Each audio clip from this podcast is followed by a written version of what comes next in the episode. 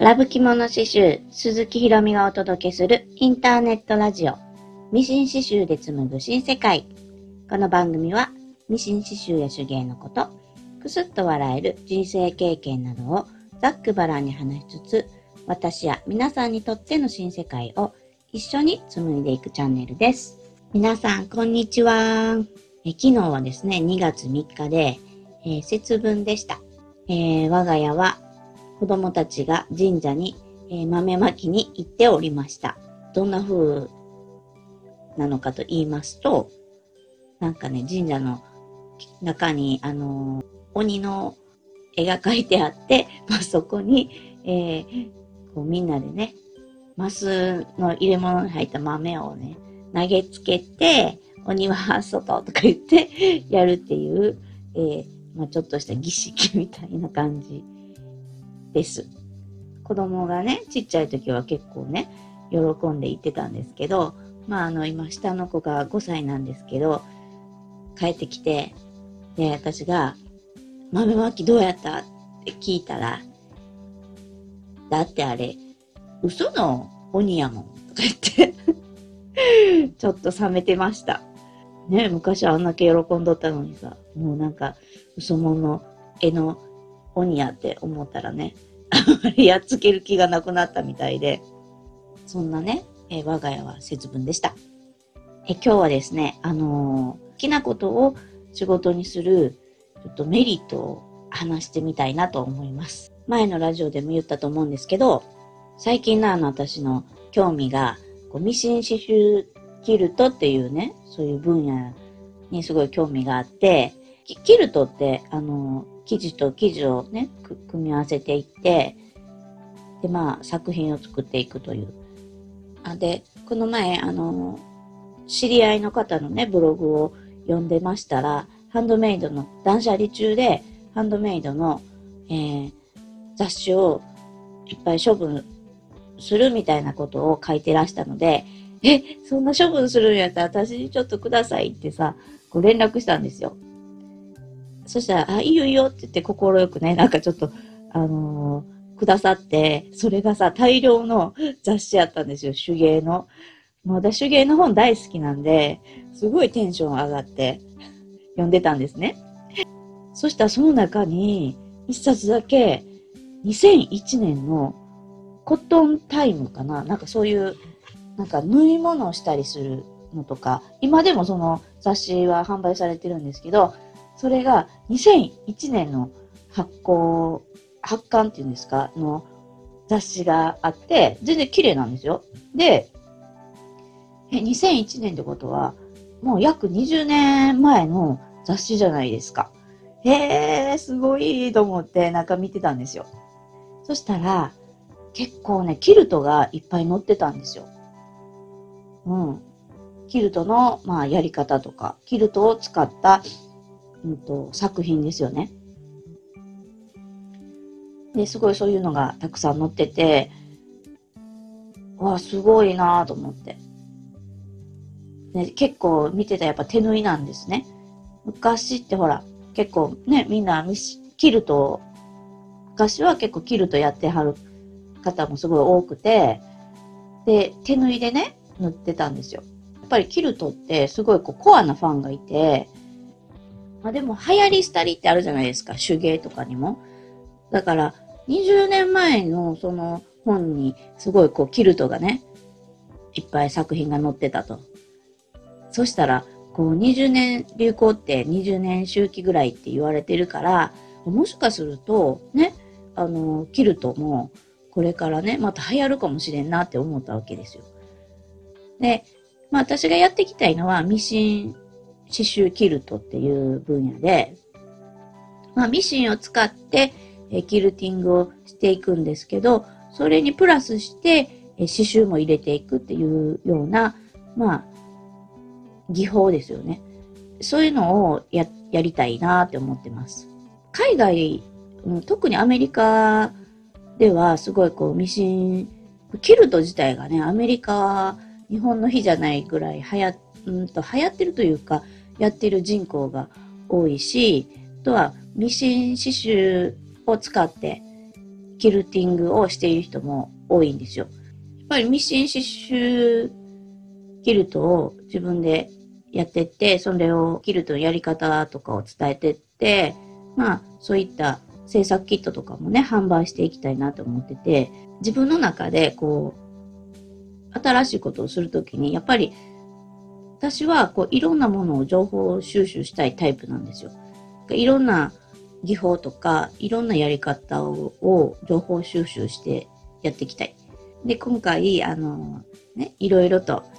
こう自分が気になったことを習ってみようと思ったんですよ。キルトもそうやし、あとコラージュとかもそうやし、エアブラシとかもね、うん、ちょっとやってみたいなとか思ってまして、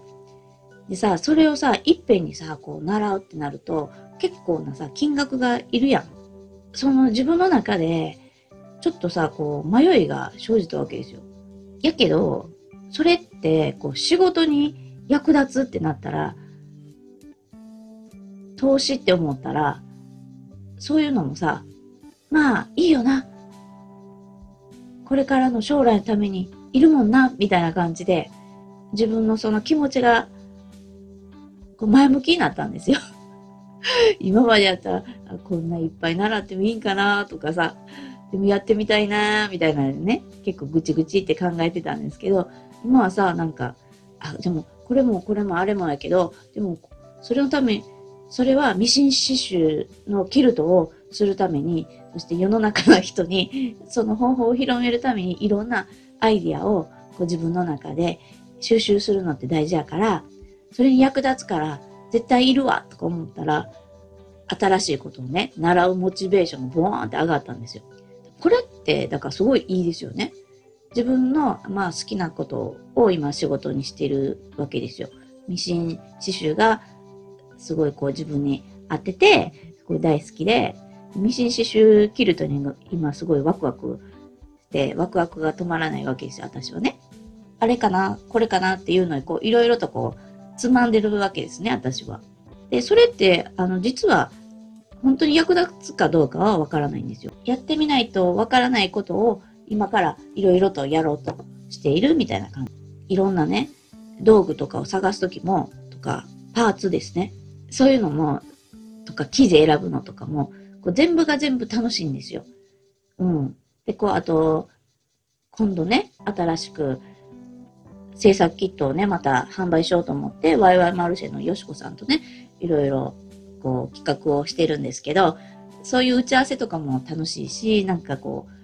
う、出来上がりの作品をいろいろ想像しながら、ね、打ち合わせするのもすごい楽しいと。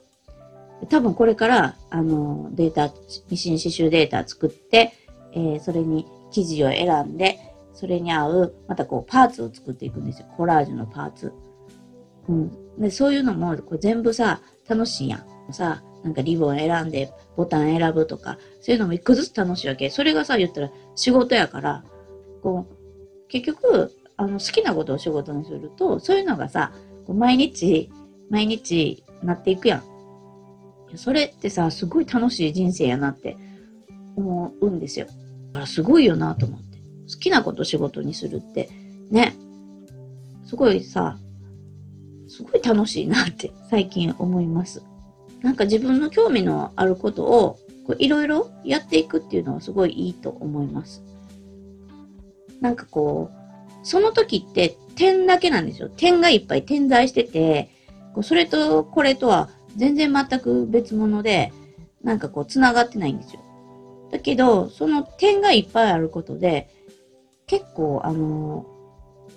まあ、近い将来かもしれんけど、または遠い将来かもしれんけど、なんかすごい繋がるんですよ。人生やることすべて無駄がないっていうのは、そういう意味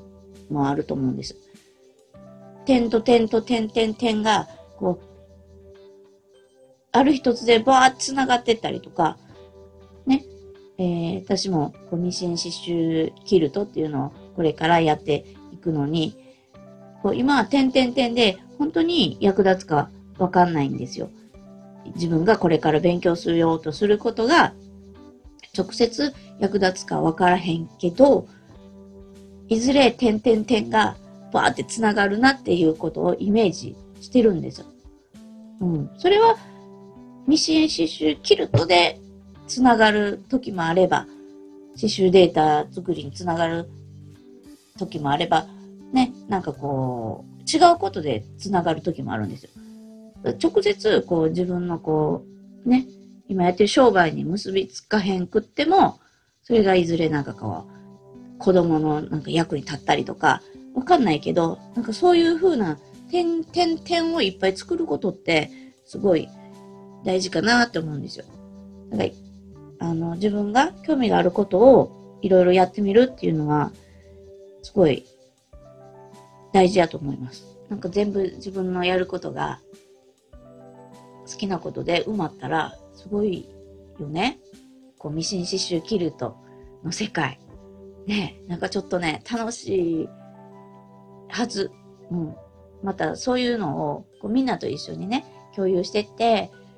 ミシン刺繍キルトっていうのは日本ではまだあんまりやってる人いないんで、やり方もね、みんな知らないし、うん、めちゃくちゃね、楽しいから皆さん、ちょっと楽しみにしといてください。ミシン刺繍で